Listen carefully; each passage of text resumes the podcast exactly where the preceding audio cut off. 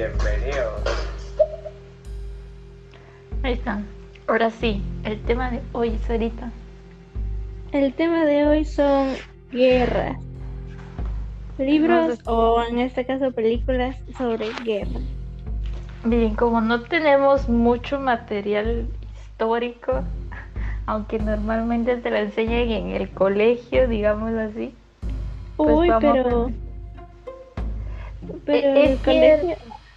Mm, al menos a mí nunca me dieron tanto tema. O sea, recuerdo que sí en sociales gran parte de mi primaria era sobre el conflicto armado interno, pero como esa clase me daba mucho huevo, realmente nunca le puse atención.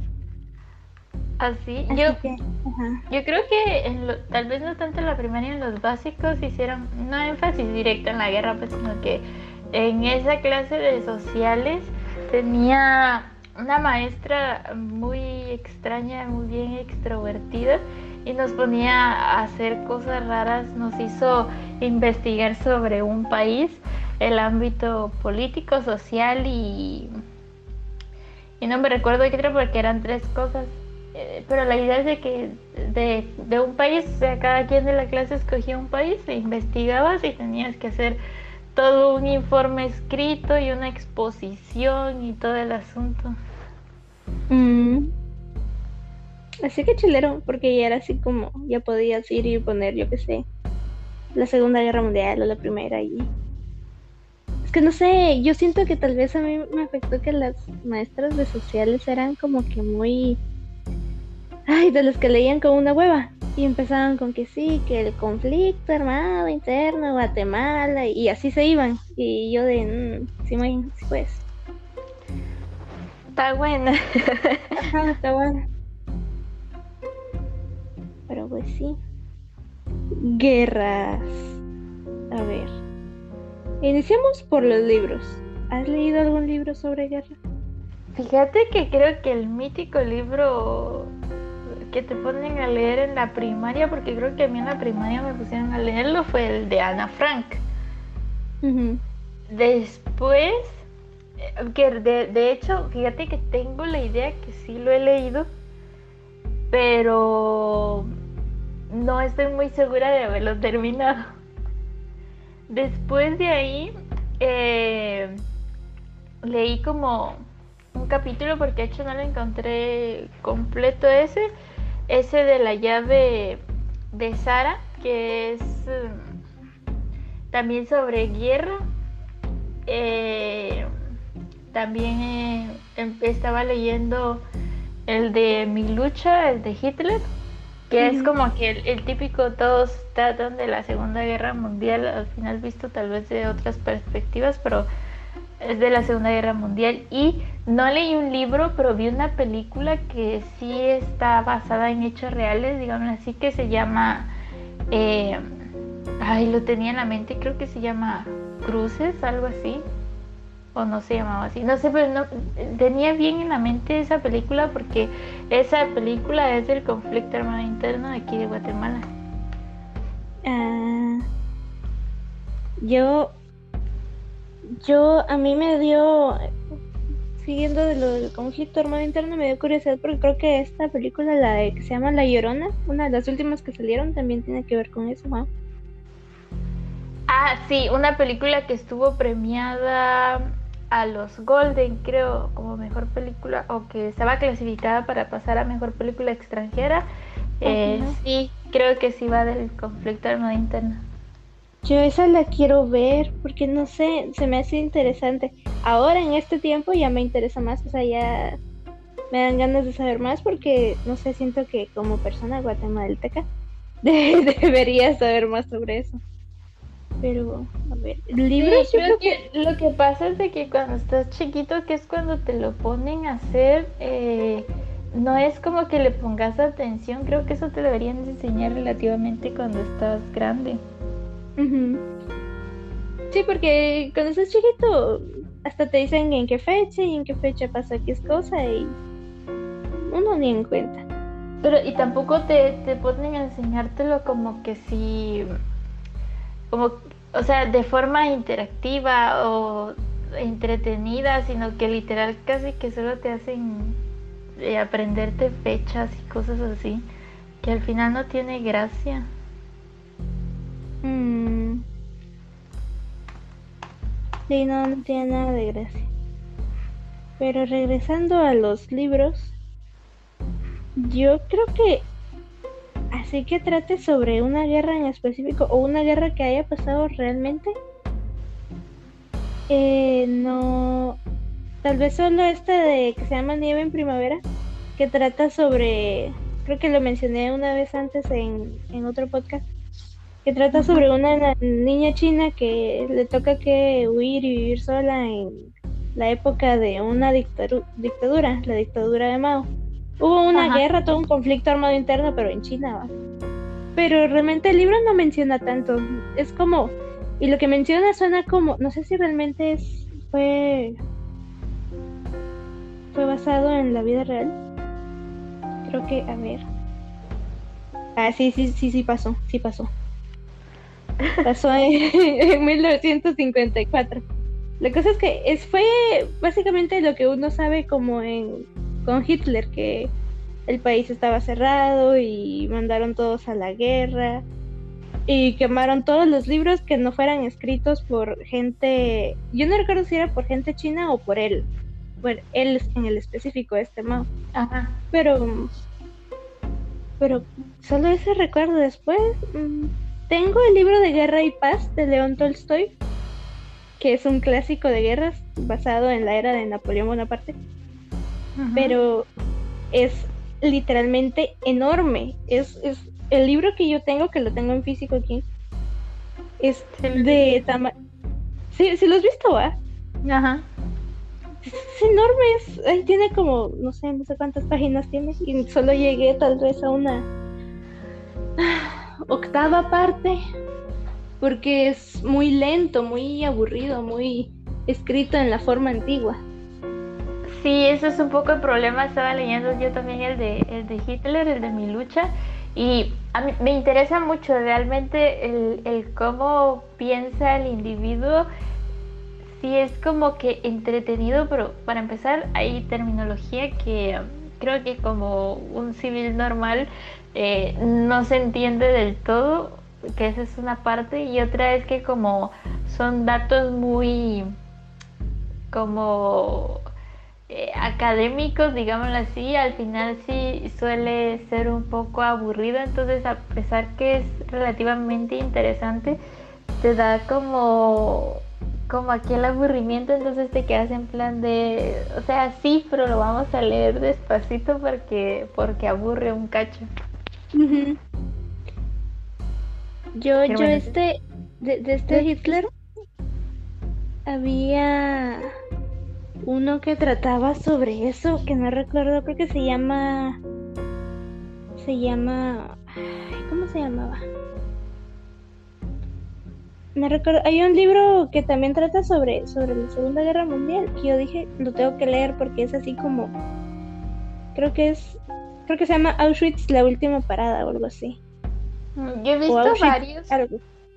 He visto varios en, una librería donde había agarrado como costumbre de comprar ellos en Facebook, publican mucho como que los libros que tienen y ellos tienen, eh, no sé, eh, varios libros de, de la Segunda Guerra Mundial, pero no tanto así dirigido a la guerra como tal, sino que al movimiento nazi, porque hay unos que se llaman nazi no sé qué, no me recuerdo el nombre, hay otro libro que se llama Los hornos de Hitler, hay, o sea, hay un montón de libros referentes a ese tema. Y sí, como fue un fue un suceso muy impactante en, en todo el mundo, si no estoy mal, pero no sé, se me hace muy interesante. Y, y, más ese, yo te iba a pedir prestado eso de, de, mi lucha porque se supone, como tú dijiste, que es como que del punto de vista de Hitler. Ajá, es que creo, eh, bueno, no creo, ah, ahí lo que hace él es como que describiendo su vida, pero eh, eh, como que sus vivencias sociales, no es como tanto, nací en tal lugar, tal fecha, y crecí de buena familia, o sea, sí tal vez hace como pequeñas menciones a eso, pero va desarrollando más su pensamiento social conforme a las vivencias que él va teniendo. Entonces, eh, esa es como que la parte interesante y en la que te hace entender, digámoslo así, por qué hace lo que hace, pero eh, yo sé partes, bueno, tal vez más adelante lo que terminamos de explicar bien, pero de hecho voy por la página 20, 21, literal, o sea, no, no he pasado mucho, pero en toda esa su parte que es básicamente su juventud, lo que estaba leyendo, se me hace aguiro caprichoso, o sea, porque lo que pasa ahí es de que él empieza contando su historia, que es hijo de un funcionario y de una ama de casa, y se hace referencia a que su papá se o sea, venía de una familia muy pobre, se mudó a, a la ciudad y ahí estudió y se volvió un funcionario. Entonces después de eso les dio una vida cómoda a ellos y su papá se murió y con lo que él dejó después de muerto pudo sobrevivir bastante tiempo hasta que su mamá se enfermó y se murió y digamos que se le acabó el dinero en todo el proceso de cuidar a su mamá y todo el asunto. Entonces cuando ya queda como un huérfano, él hace el mismo procedimiento de irse a la ciudad y querer trabajar, pero lo que pasa es de que tenía, ¿qué? 13, 14 años tal vez. Entonces su desarrollo escolar venía siendo como burguesito, digámoslo así. Entonces había estado en buenas escuelas o cosas por el estilo, ¿no? Entonces ya él tenía un pensamiento un poco más formal, digámoslo así, porque fue una persona privilegiada básicamente en ese tiempo. Pero después cuando le toca quedarse solo y ver por él mismo y básicamente dejar los estudios y darse cuenta que a pesar de las fechas que eran, digámoslo así, que, que los niveles académicos no eran muchos, em, se daba cuenta que, que, o sea, aún así, sin, sin, estudios, era muchísimo más difícil conservar un trabajo que, que, había, que habiendo estudiado. Y entonces pero miras comentarios que hace así en plan de, de sí es que los ricos son ricos a costa de uno, cosas así. Y, y, comentarios así de, es que si no ves la pobreza, no la vas a entender y, y en plan de nos deberían de dar a nosotros y por qué solo ellos. E, era un pensamiento más, siento yo que era como más inmaduro en concepto de no, no se puso a pensar en voy a aprender para poder conseguir algo, sino que él quería llegar y tener todo lo que ya tenía sin hacer mayor trabajo. Y entonces yo se me quedé en plan de no compa, aquí había que someterlo a raya y enseñarle que tenía que ensuciarse las manos para poder hacer algo, porque, porque esa clase de pensamiento tenía él así en plan de eh, porque unos sí y otros no, cuando no se da cuenta de que los que sí les llevó un sacrificio como a su papá el haber llegado a, a tener, mientras que él en ese momento estaba saliendo de la nada, entonces le tocaba hacer trabajo sucio. Ah, sí. De hecho, sí suena bastante caprichoso. Y, y muy inmaduro de su parte. Y, más que todo, eso de, tú mencionaste el otro día de que era como que el pensamiento de que a Alemania le faltaba patriotismo, pero ni era alemán. Pero ¿sabes qué es lo que pasa con eso también? Que yo leí antes, bueno, no sé ahora cómo estará, pero él nació en Austria. Y entonces Austria era como, como, ay, se me olvidó cuál es el estado, creo que es República Dominicana, creo que es un estado de Estados Unidos, a pesar que es latino, digámoslo así, ¿va? Está así ah. como que alejado, pero es parte de un país. Austria antes, por lo menos económicamente, dependía de Alemania. Entonces, para él era alemán. Y entonces, y esa era otra cosa porque decía los austroalemanes, pero digamos que la mayor gente que gobernaba Austria, digámoslo así, o sea, la política y todo eso, eran como eh, se me olvidó cómo era la palabra, era como búlgaros o algo así, pero la idea es de que para empezar Austria era un país muy diverso en cultura y, digamos que mm, la política y todo eso no era del todo alemana. Y, eso fue otra cosa que me da cuenta porque él hablaba así de sí, nosotros los alemanes, y él hacía referencia que él era parte de, la Austria alemana y no de la, del, otro tipo de Austria, digámoslo así. Y solo porque, porque Austria dependía económicamente de Alemania, porque de hecho Alemania no incluía en sus decisiones políticas eh, a, Austria. O sea, de hecho él lo menciona en el libro así en plan de eh, no los incluye. Entonces, ¿qué le está pasando a Alemania? Pero es que realmente no es como que fueran realmente alemanes, pero él se siente alemán y, y él cree que la ciudad, o sea, él se va, la capital de Austria es Viena. Él se va a Viena a trabajar, que es la ciudad, digámoslo así, pero no es la ciudad de Alemania, o sea, aún así toda la vivencia que él tiene y toda el, aquella sociedad decrépita y todo lo que él ve es Austria, no es Alemania. Y él de ahí saca sus conclusiones siempre haciendo referencia que él es un alemán austriaco. Ay, Ay, me gustaría saber si en otro momento del libro explica por qué él era así, porque la verdad suena, suena bien pendejo el vato.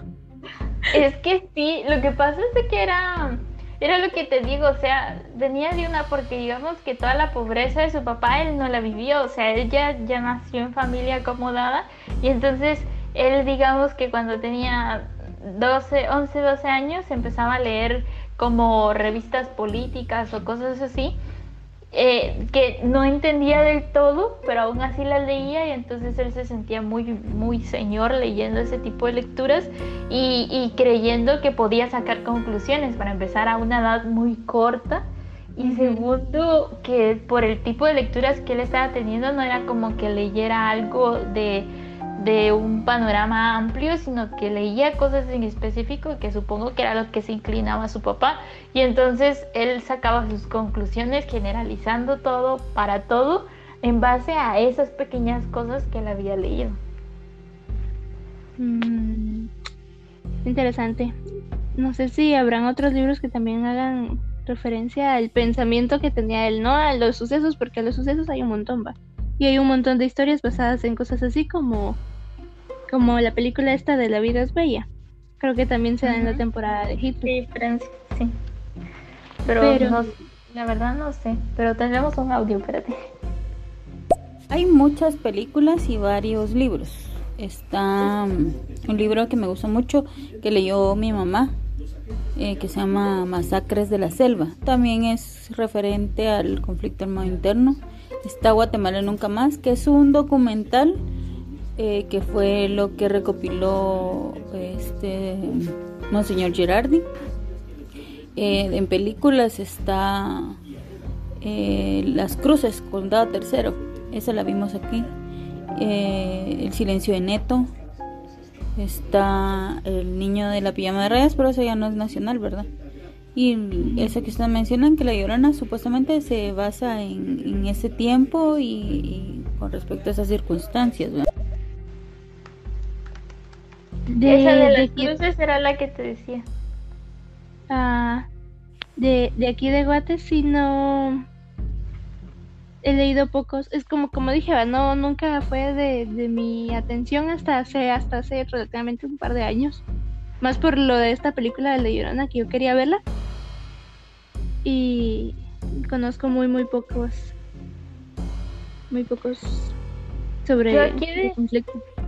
Yo aquí de, de, Guatemala sí sé, sí sabía que de hecho por mi, en mi casa no sé si es mi abuelita que tiene ese de Guatemala nunca más, pero no lo realmente no lo he leído, lo he visto por ahí, pero no lo he leído. He visto, hay una película que creo que que tal vez se basa en ese libro, no sé, pero, pero es donde hacen...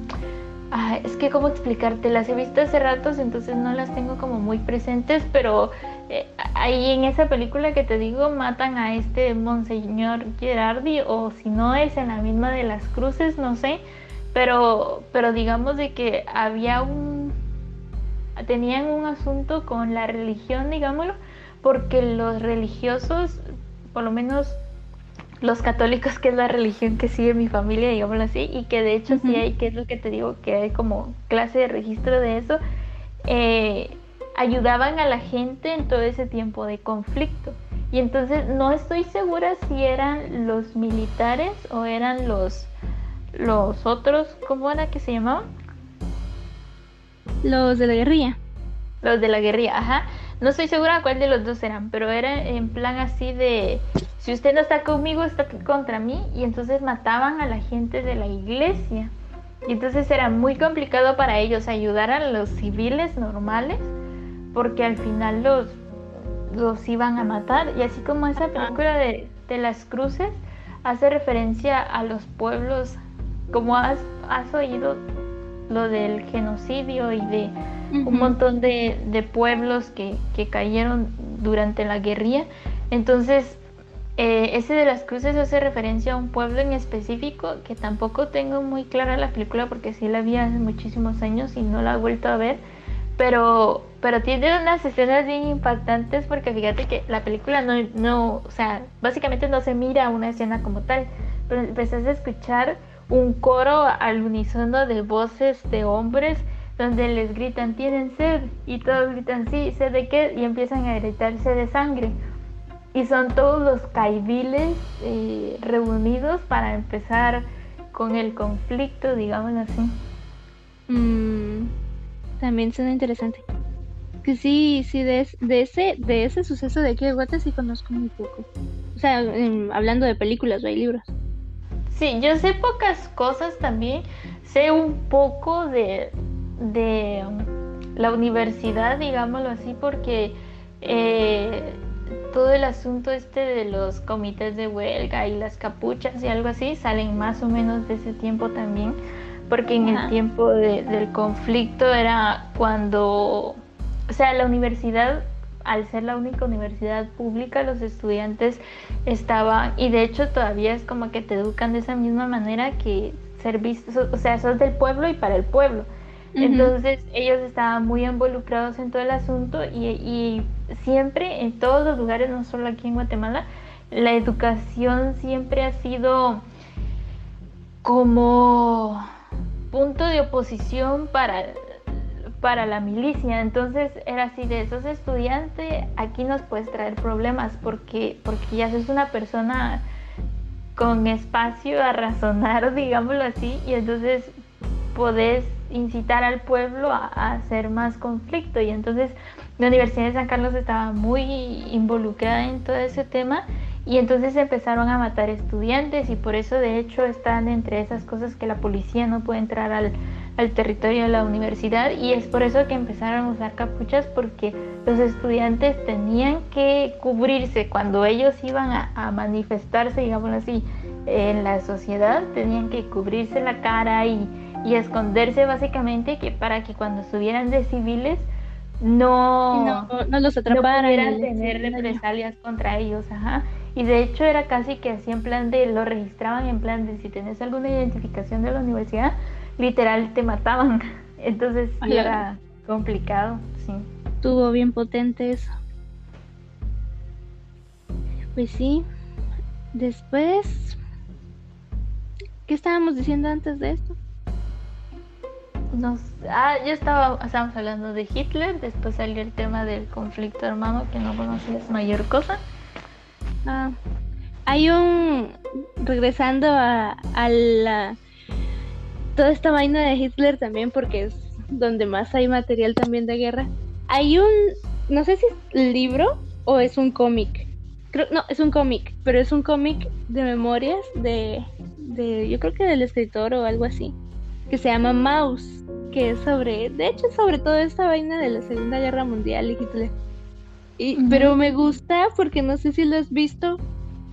Es como un cómic donde los judíos son ratitas y los alemanes son gatos. Uy, fíjate que no lo he visto, pero sí oí que Melo lo mencionó en plan de, acabo de leer una cosa súper heavy eh, y, y, mencionó ese, pero no, no lo he visto.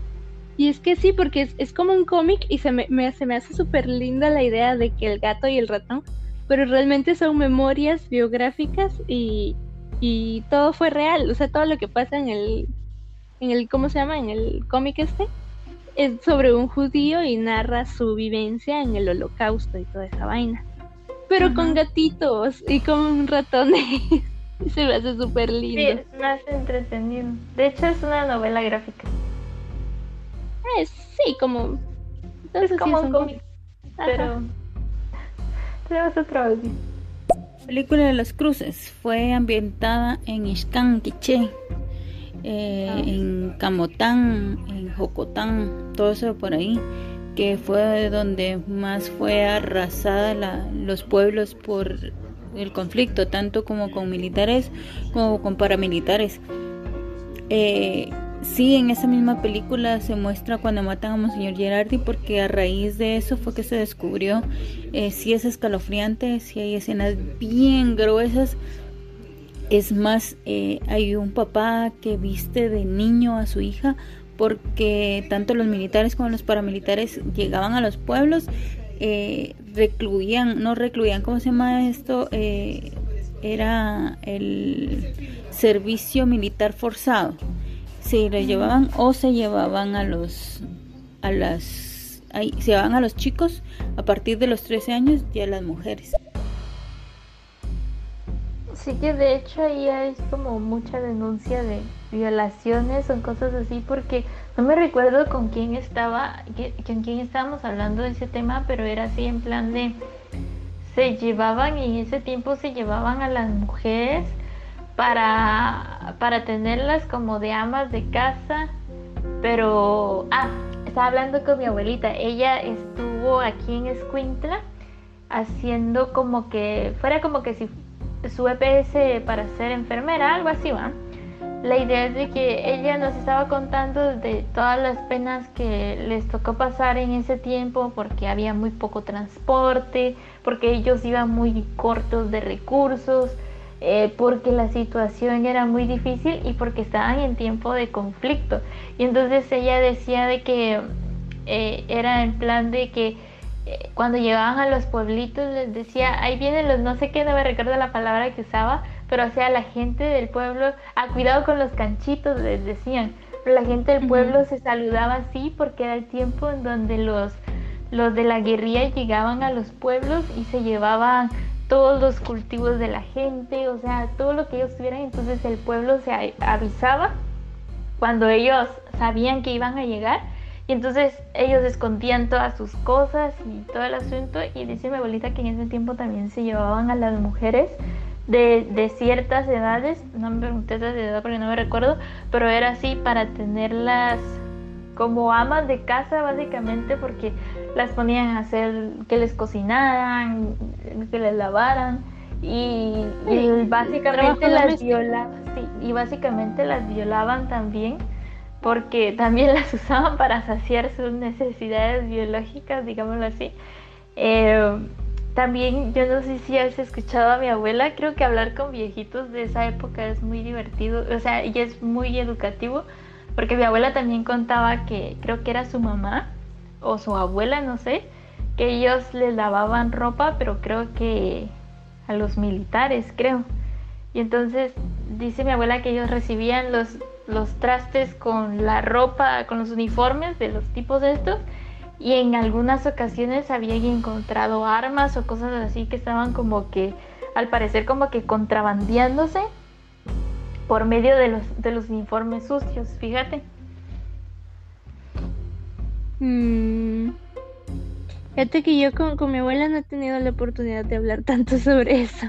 Y, con, con, Rosita, digamos, eh, no hubo tanto, no hay tanta historia porque según mi mami, en Jutiapa no, no había tanta revuelta como aquí en la capital y como en los pueblos de Quicheva, solo que sí en ese tiempo también había la, guerrilla del Salvador también andaba como que de chute y se metía por Jutiapa, pero no, no, no hay tanto, no he podido hablar con ellos tanto así, ajá.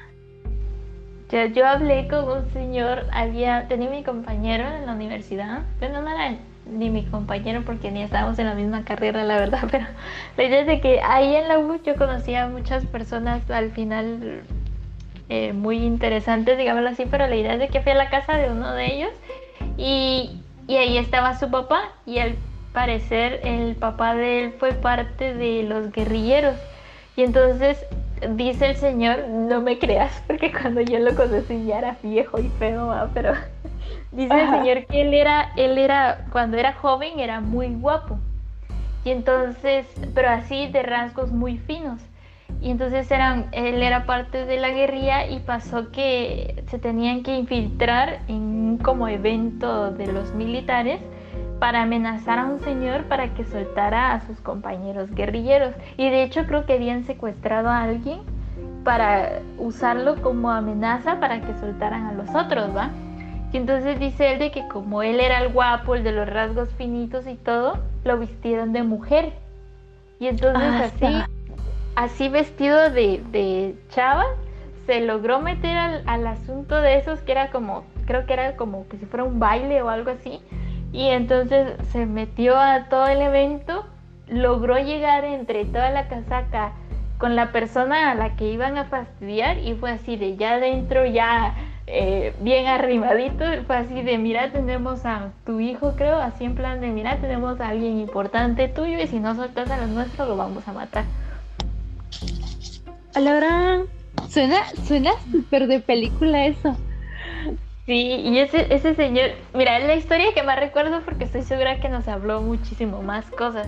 Pero o sea, ese día para mí fue súper fascinante porque fue una persona que estuvo directamente involucrada y que, y que, o sea, que te cuenten esas experiencias es, es muy entretenido al final, sí, porque o sea, qué, qué intenso haberlas vivido, la verdad.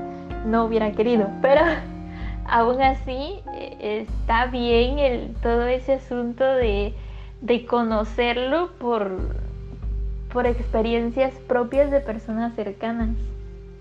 Sí, sí, porque es más, además de que es más interesante, es más verídica la información, porque los libros de, digamos, otra vez regresando al colegio, va, o los otros libros te cuentan una historia, pero teniendo en cuenta cuánta gente participación en eso y tantas versiones, y bueno, más que versiones son puntos de vista que han de ser, ha de ser súper chilero, no sé, escuchar al menos a varias cinco o cuatro personas juntas que hayan estado en ese momento y escucharlas hablar sobre eso.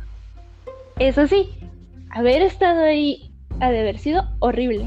Y ojalá que jamás vuelva a pasar algo así porque yo, no sé, me muero aquí. Me matan primero. Yo sí, la verdad que no creo que estuviéramos preparados socialmente hablando, por lo menos nosotras, para vivir alguna experiencia como esa realmente. Eh, porque sí, creo que requiere de mucha fuerza de voluntad al final para la gente que estuvo directamente involucrada, para esas personas que, que sí es cierto, le robaban sus siembras o lo, o, lo que quieras, pero o sea, no sufrió más daño que eso, pues aún así tal vez es más llevadero a toda esa gente que sí secuestraron y todo el asunto, o sea, eso sí está muy heavy. Sí. Y, y fíjate que, que toda la gente que vivió eso, o al menos yo tengo un amigo que solo logré, logré, va, solo hablamos una vez sobre este tema y, y me quedé como muy ignorante porque realmente yo no, sé, no sabía tanto de este tema. No le gustaba hablar de eso porque él es de Quiché y creo que a su, a su mamá, a su abuela y a su bisabuela sí les pasó algo bien heavy en todo ese conflicto porque él era de mencionabas ese tema y se ponía hasta enojado y, y no sé, le entraba algo bien feo a él. Y eso que él no lo, o sea, sí es cierto Y que él no lo vivió. Fue, gente de su familia, pero él directamente no lo vivió y aún así llega a ese punto donde te afecta bastante. Aquí en el trabajo está don Edgar, Edgar si lo conoces, ¿va? Que es igual Sí. un viejito que él vivía en un pueblito o algo así, de hecho él vivía en una finca eh, para ese tiempo donde él también, con él sí no tengo alguna historia relevante que hubiese almacenado en mi cerebro, digámoslo así, pero él es otra persona que abiertamente habla de todo ese tema de cuando él era joven y cuando pasaron todas esas cosas. Y no habla directo conmigo porque yo estoy un poco apartada de todos ellos, pero, pero con el contador, digámoslo así, que él es el que le saca más plática eh, sobre esos temas, a él sí le ha contado así como que sus experiencias, no solo en tema de la guerrilla y todo eso, sino que al él haber trabajado en una finca, había gente que los llegaba a saltar, o sea, él ha contado sus experiencias Ah, ahí, sí. de que ha estado al borde de la muerte muchas veces por lo mismo. Sí, eh, creo que eso de cuando lo llegaron a saltar, creo que sí lo llegué a escuchar. Pero, ah, sí, no sé, ahora que lo pienso, he hablado con muy poca gente vieja. Bueno, no viejaba, sino grande, que haya tenido experiencias de ese tipo. Mm, Es que igual no he tenido tanto contacto con gente así, ¿no? Pero, pero sí, sí estuvo bien, bien, bien, bien potente el asunto. Voy a reproducir el otro. Esa, eh, la historia del conflicto armado interno, eh, sí es muy, muy triste, tanto del lado de, la guerrilla como del lado de, los militares. Eh, igualmente de los estudiantes de USAC fue una pieza fundamental durante el conflicto armado. La mayoría de estudiantes se iban, hasta los de medicina, pues ellos se iban para, para curar a sus amigos guerrilleros en, la- en el campo de batalla.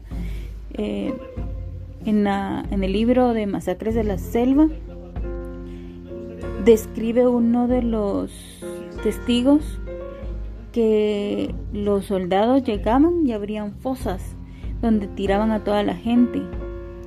Cachimbeada y todo, la, la tiraban, la quemaban.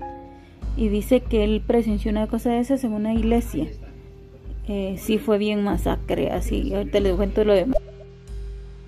Resulta que en una iglesia dice que encerraron a todas las personas del- de la aldea, las encerraron. Entre esas mujeres, niños, ancianos, que eran los que regularmente estaban en las aldeas, porque los hombres se iban a esconder a la montaña para que no los encontraran y no los, los, los reclutaran, así es. Eh, resulta que dice que él estaba en una zanja, así como soterrado para que no se lo llevaran y cuando empezaron a quemar la iglesia cerraron con cadenas y candados. Eh, la gente se quemó y dice que cuando lograron abrir había una mujer embarazada que estaba totalmente calcinada y la, la criatura en su vientre se movía, se veía cómo se movía aún. Palara. Es que sí, sí fue algo bien horrible y bien traumático para todos los que lograron contarla. Sí, la Ay, verdad no. que...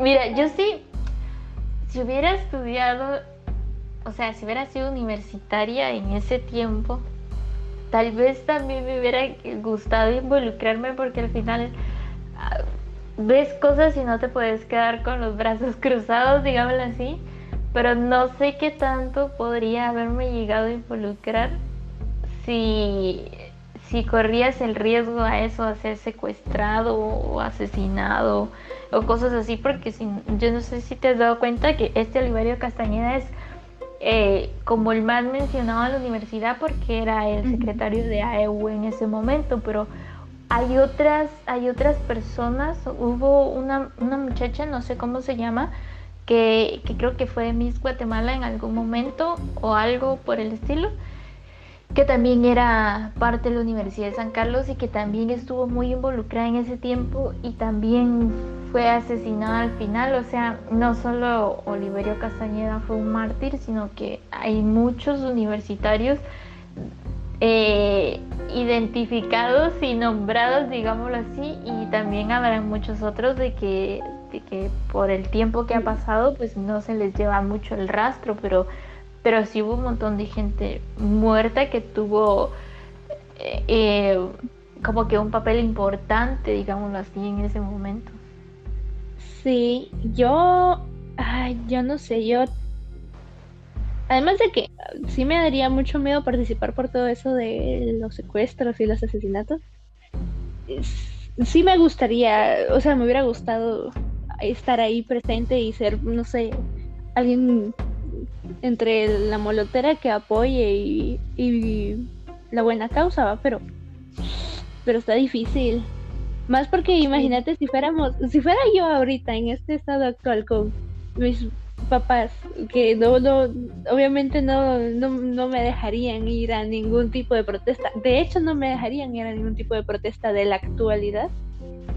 Mucho menos a esas revueltas de ese tiempo, pero, pero si si se pudiera hacer de ayuda, creo que es bueno actuar.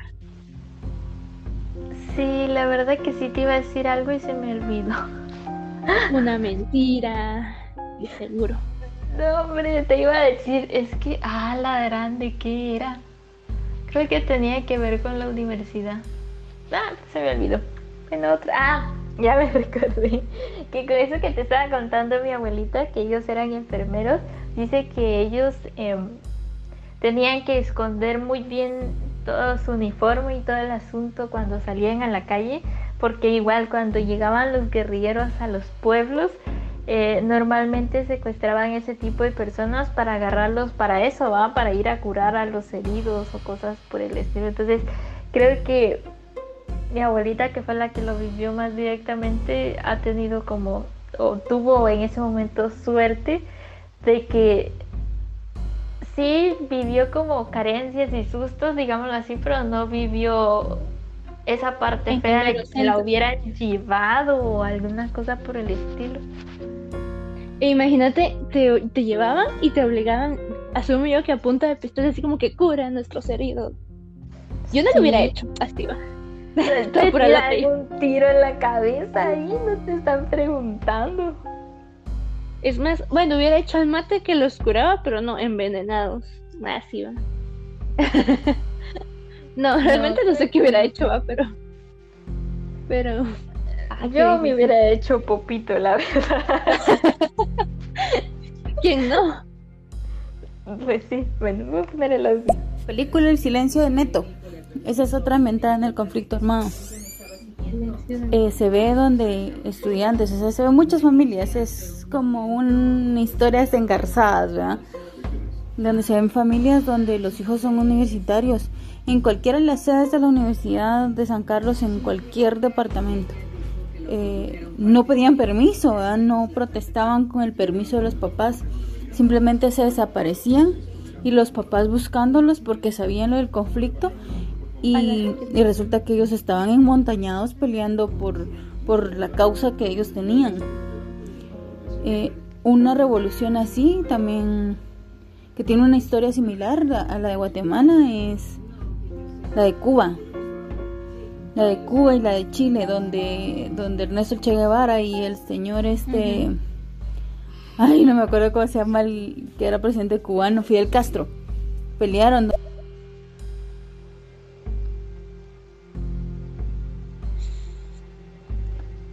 Yo como la verdad, sí, yo como la verdad, sí está como corta de información sobre nuestra propia, historia. Ya extenderme así como a Cuba o cosas así que esas no las estudias en la escuela es muchísimo más complicado. Sí, yo el Che Guevara lo conozco porque lo vi por ahí una vez en la U hay un montón de pinturas, lo vi por ahí y me puse a buscar quién era una vez, pero uff, fue hace rato y, y obviamente a mí esa información ya se me olvidó. Sí, es lo que te decía, eh, este Gabriel García Márquez o eh, tiene fotos con el Che o lo ves porque lo usan ahora de serigrafía para algunas camisas, sí sabía que era un revolucionario, pero realmente que te pueda hablar de su historia, no, o sea, sé lo poco que sé, más por anécdotas que he escuchado sobre el conflicto aquí en el país. Y digamos que lo que sabes de las guerras mundiales, porque es algo que estudias en el colegio, digámoslo así, de ahí no, no es como que sepa qué ha pasado, porque realmente muchos países han tenido sus guerras internas con el mismo fin, ¿va? O sea, como surgió una guerra mundial, también han surgido guerras adentro de los países. Y no solo en Chile, ni solo en Cuba, sino que en otro montón de países. Un montón de países. Así como ahorita lo que está en Afganistán. Es básicamente una guerra interna. Sí, pero bueno, en este momento es un poco complicado el señalarla porque está empezando, pero al final ese conflicto que está sucediendo ahorita en Afganistán sí puede afectar a terceros. Tal vez directamente a nosotros no, pero... No, pero, sí puede afectar porque ese es el grupo de personas que hace actos terroristas y todo el asunto y así como que Estados Unidos fichado está. Ajá, yo me puse a leer ese tema por la noticia reciente y, resulta que básicamente lo que yo entendí es que los talibanes estos son digamos que un grupo político de Afganistán que está en contra de todo este tema estadounidense y, o sea, está prácticamente oponiéndose a todas las reformas normales de la democracia. Y, lo que quieren es manejar el país a su antojo. Y obviamente están en contra de Estados Unidos y otros dos países así que yo diría, uy, si eso hace guerra va a estar potente. Fíjate. De, de hecho, esos son, son países que han estado como que en directo conflicto con Estados Unidos, entonces si lo ves así, pues puede que no salga de ahí. Pero, pero saber la verdad que saber. O sea, sí, dudo que, así como tú dijiste, que nos afecte, pero es algo que está pasando en este año, en esta década, estamos vivos, lo podemos ver. y no sé, me da miedo. Ah, la verdad que a mí también. Pero bueno, vamos a terminar la historia aquí. Pero tenemos buenas historias de guerras, no a nivel nacional, a nivel Latinoamérica. Hay, hay muchas historias eh, que no deberían de enorgullecernos, ¿verdad?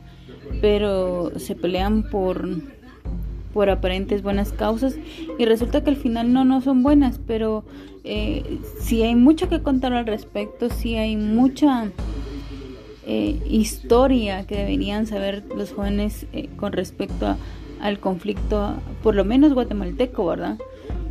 Pero todo, todo se, se entrelaza, todo viene de la mano. La revolución se dio a nivel casi que Latinoamérica, ¿verdad? Todas las los países latinoamericanos o centroamericanos por lo menos tuvieron conflicto durante estuvo el conflicto armado interno.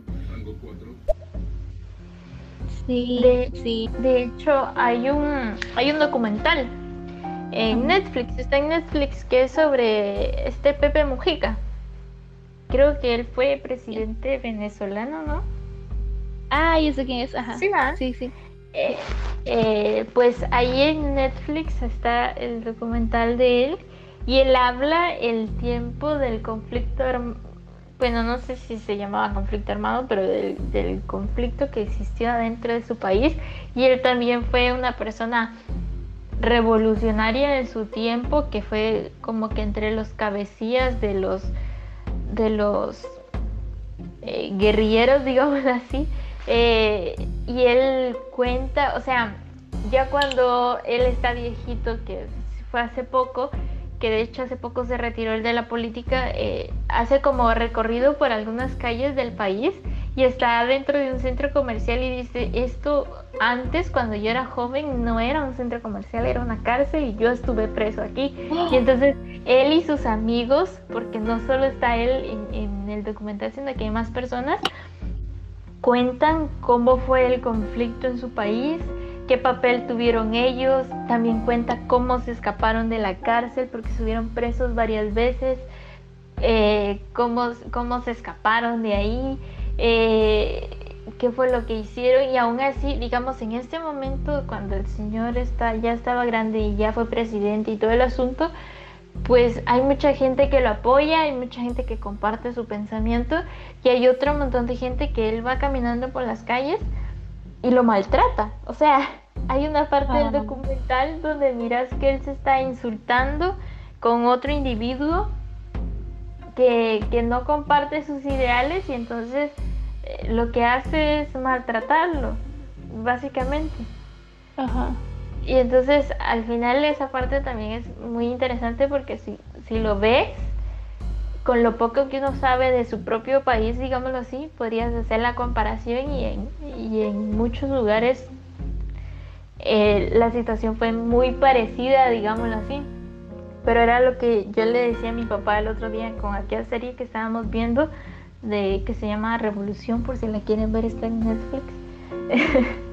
que es eh, que estábamos viendo las fechas y que podría ser bien los inicios de la Revolución Francesa, que eh, por, el, por el sí, por el tema de la serie, pues al final es bastante ficticia, pero lo que íbamos es de que en esa serie como que el pueblo que se está muriendo de hambre y todo el asunto se pone en contra de toda la nobleza y entonces mi papá hizo el comentario así de, es que el pueblo es más, entonces si se unen es fácil derrocarlo, te lo explican en la película de bichos. Pero era lo que yo le decía, es muy difícil, a pesar que todos quieran llegar a un, a un mismo lugar, cuando son muchos, es muy difícil el, el organizarte porque cada persona tiene una idea diferente de por qué quiere llegar a ese lugar. Y entonces eso es lo que ha pasado con esta clase de conflictos también creo yo que muchas personas puede ser que se hayan unido al conflicto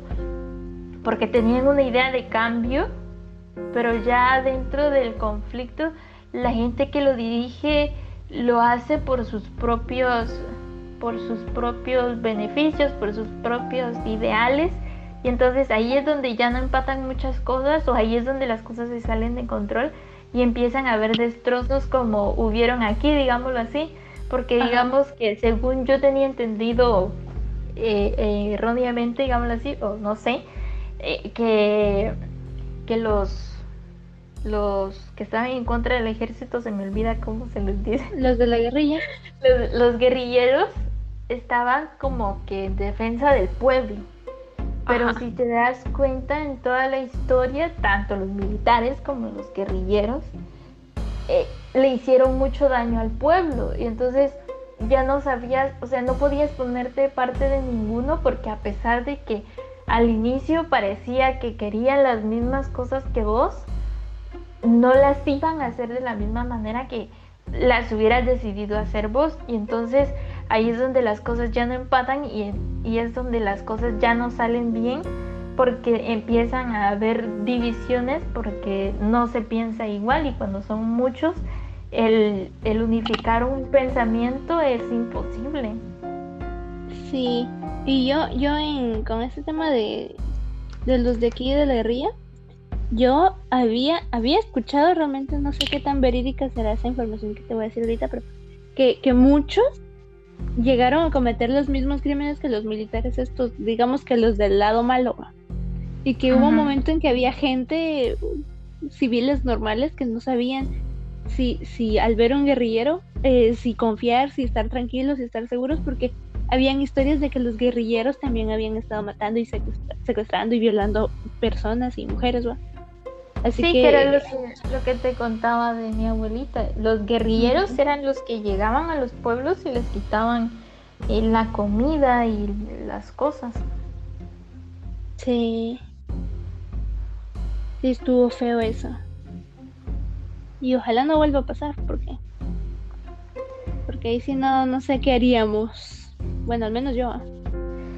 Pues la verdad es poco probable que no pase porque las conductas, posiblemente nosotros no lo llegáramos a ver, pero las conductas humanas socialmente estudiadas tienden a repetirse con eh, espacios tal vez muy amplios de tiempo, pero socialmente hablando en estudios se repiten. Sí, aunque no sé, siento que tal vez, tal vez en nuestra generación eh, sí sería bastante.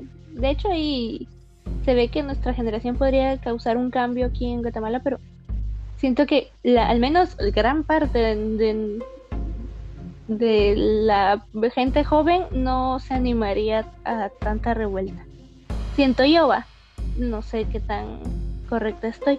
Lo que pasa es de que hay mucha gente que no se involucra y entonces al fingir ser neutral es donde no surgen los movimientos porque si te das cuenta así como con todas las protestas que han habido ahorita es pasan un par de días y la gente cede a, a ese tipo de cosas como sucedió ahorita que es cierto estamos en pandemia y se puede justificar pero que el presidente usó a su favor decretar estado de calamidad y entonces la gente se dio a ese tipo de cosas y entonces es lo que pasa, no existe como que un ideal muy fuerte para la gente que está queriendo hacer un cambio de, de aún así eh, eh, manifestarse a pesar de, de lo que está pasando. Y hay otro tipo de personas que era lo que te decía que no lo hace bien, o sea,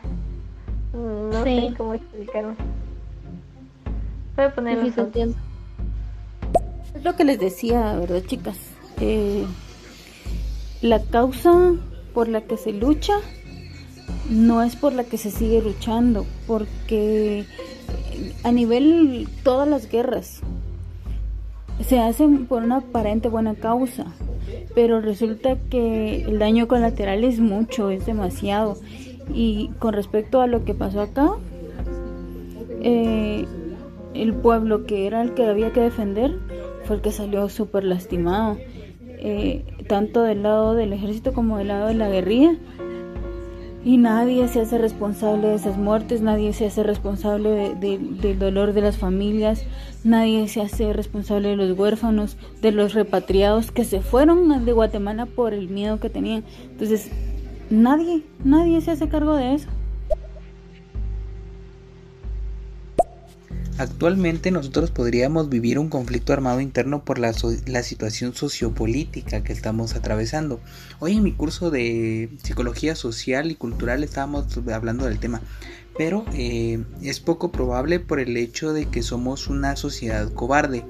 Sin embargo, sí se puede armar un conflicto armado interno si las situaciones o los pensamientos geopolíticos tanto de la milicia como del gobierno central llegan a ser distintas. Ahí llega a haber un auge bastante grande y bastante fuerte de pensamiento que va a hacer desencadenar lo que es un conflicto armado. En este momento como tal Guatemala no lo tendría porque simplemente el gobierno está obedeciendo a un ejército.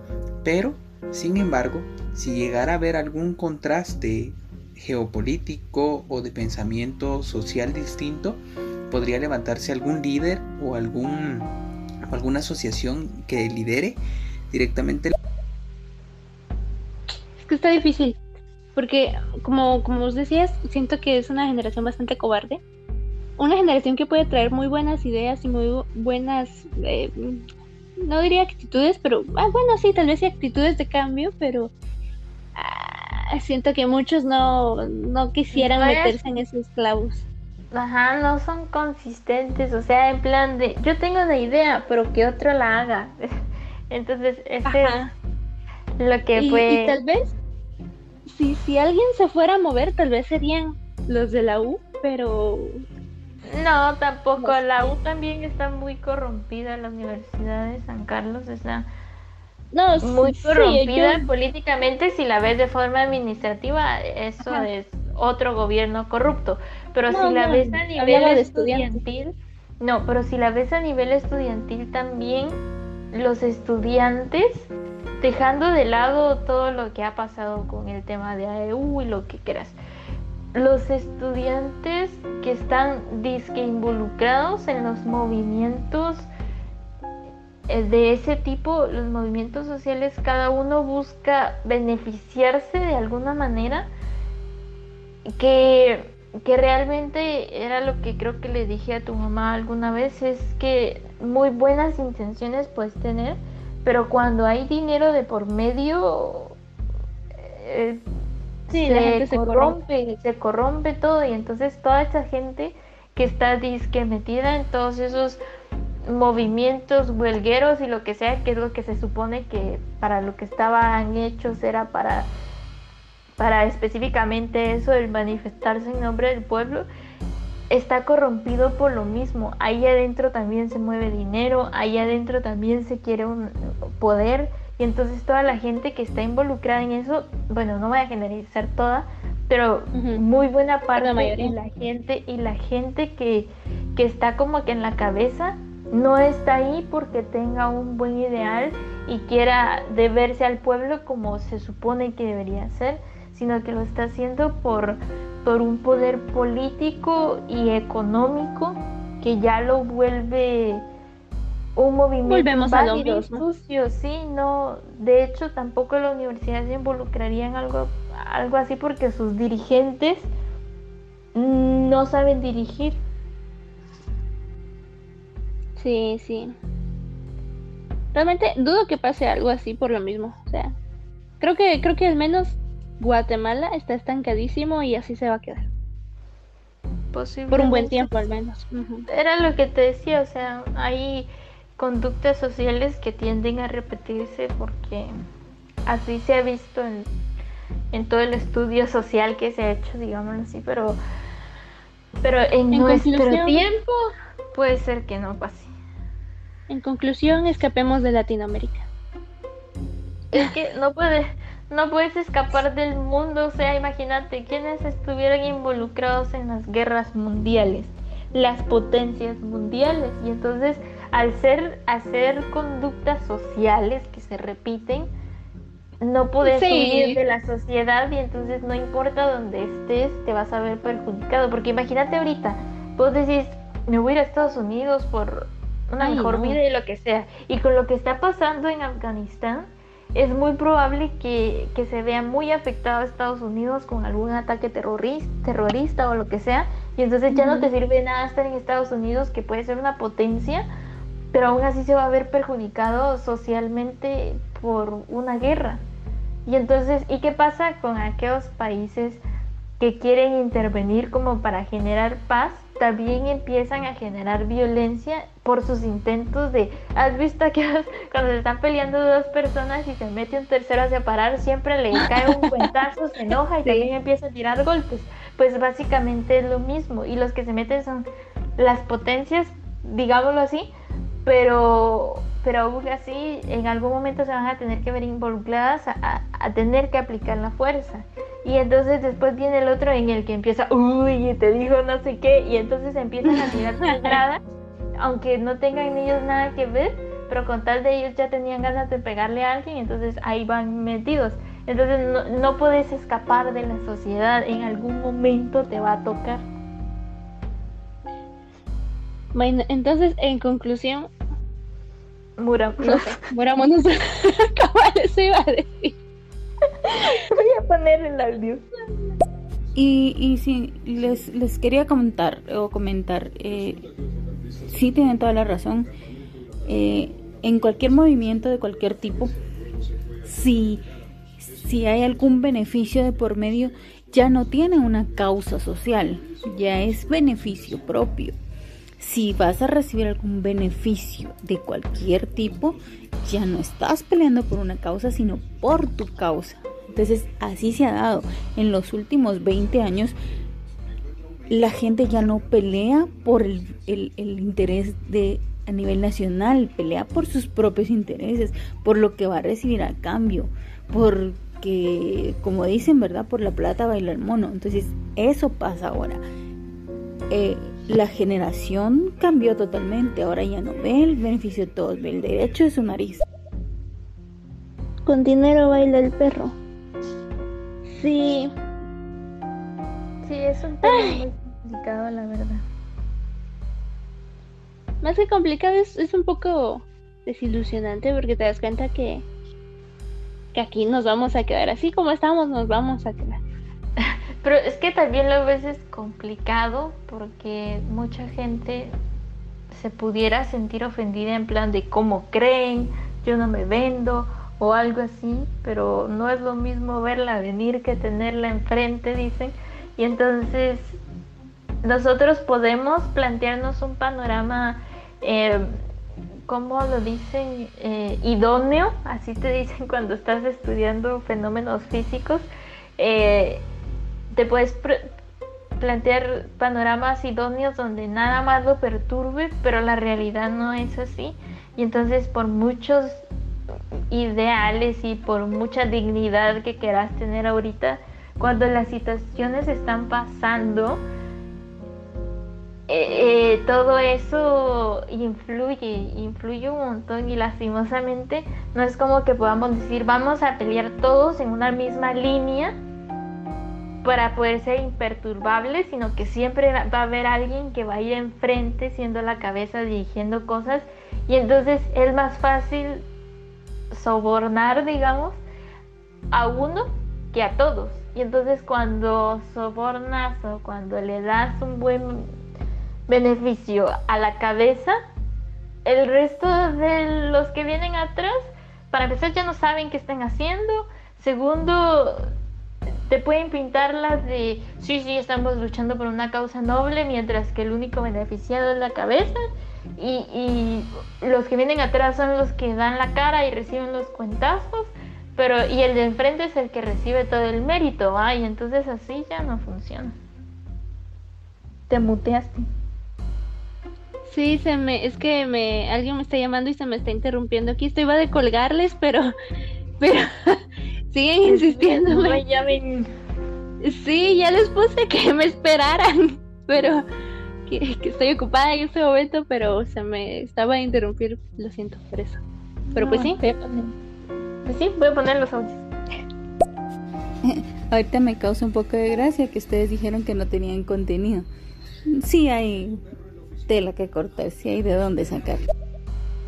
Sí, es que el, el tiro, bueno, no el tiro principal, sino que el, el tema era libros sobre guerra. Pero como obviamente empezamos a hablar sobre guerra, nos fuimos más a la guerra directa porque libros sobre guerra al final no hemos leído tantos. Pero tema es tema. tema es tema, ajá, guerra es guerra.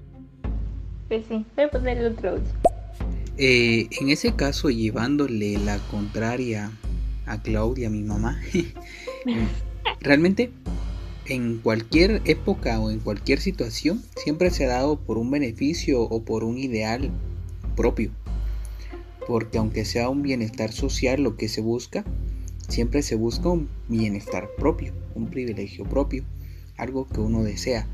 Pero el enfoque social a lo que refiere es que pienso en mí, pero eso también le va a ayudar a otras personas. Entonces, ya se vuelve un pensamiento colectivo, entonces involucro a más personas para que me ayuden a conseguir mi objetivo que también les va, que también los voy a convertir en su objetivo.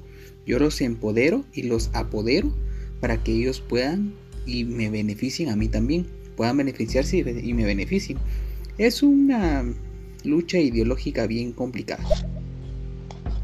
Sí, pero el problema está en que vas y convences a alguien y luego ese alguien mira una oportunidad de sacar más provecho de la situación y no lo va a pensar dos veces y lo va a hacer. Y ahí es cuando todo el mundo va a empezar a hacer lo mismo y ahí otra vez tu lucha se vuelve nada y ah, es un conflicto y dañas más al pueblo y muerte. y muerte. Y, y muerte. Sí, realmente sí, creo que sí es un tema muy extenso y que tendríamos que tener como que un eh, conocimiento social amplio como para enfocarlo más que en suposiciones, creo yo. Pero aunque la verdad es que cualquier cambio actualmente está muy difícil y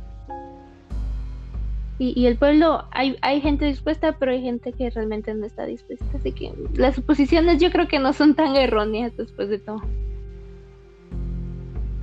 Sí, pero tampoco, es que si lo ves desde ese punto, tampoco conseguimos nada señalando a otros mientras nos quedamos sentados. Bueno, eso sí. A mí me puedo poner el otro un podcast solo de conflicto armado. Entonces ahí sí voy a ser yo la que voy a hacer el show, no van a ser ustedes. sí, pasa que como es un tema muy amplio y que sí requiere de mucho estudio, creo que para hacer un podcast, que este podcast básicamente se convirtió casi que en eso.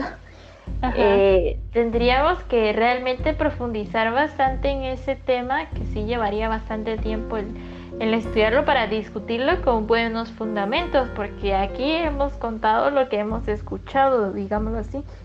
No, no, no es nada realmente verídico con nuestras bibliografía Vancouver, diría. Sí, de hecho no sería Vancouver, sería APA, pero bueno. Ay, yo uso Vancouver. Sí, pero eso será para documentos científicos. Y de hecho, ¿sabes que Vancouver solo es para citas, eh, perdón, para referencias bibliográficas y citas textuales? De ahí todo el componente de, las normativas de tipo de letra y todo eso, sí, se usa siempre APA. Ah, bueno, sí, está hablando de la bibliografía, solamente la bibliografía. Y, y pues es lo que a mí me ponen a hacer. No, me Yo no más decía. Hay un libro que se llama Control de Masas de Maxwell. Un libro buenísimo. La verdad, yo lo estaba leyendo, lo dejé de leer, pero fue porque tenía exámenes, entonces ya no me dio tiempo.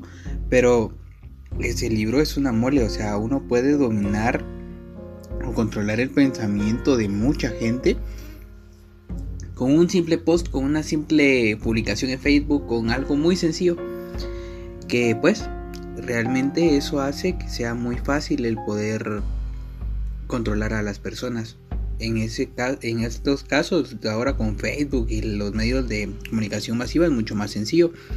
Y hablando de libros de guerra, como tal, desviándome un poquito, el libro de Voces Inocentes es muy bueno.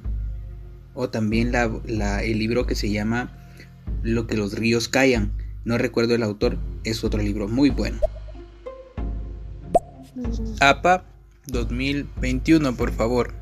Investigación social. Vancouver es solo científica. Ay, sí, pero bueno, ya no voy a discutir sobre Vancouver. es que aquí nosotros traicionamos a la ciencia y ahora usamos APA. Pues sí. Pero bueno, creo que eh, es hora de irle bajando a la intensidad. Sí, ya, ya llegamos a la conclusión de que es mejor morirnos. es mejor APA que Vancouver. Eh, no, pues, no, ya, ya. Eh, resumiendo, pues sí creo que es un tema muchísimo más amplio que tal vez podría volverse a tocar más adelante. Eh, pero todavía lo vamos a ver. y, pues yo digo que ya podemos empezar a finalizar nuestro podcast aquí. No se olviden seguirnos en nuestras redes sociales. Salimos en todas las redes sociales y en Spotify como Guía para Resucitar Muertos. Ya está en Spotify hasta el burdel de las parafiles. Nos hace falta el podcast anterior y el del día de hoy que posiblemente lo podamos tener el, sábado listo para poderlos para que lo puedan escuchar en Spotify también. Sí, bueno, entonces gracias por escucharnos y por participar el día de hoy. Ay, hasta la próxima. Sí. bueno, entonces que pasen feliz noche. Adiós. Adiós.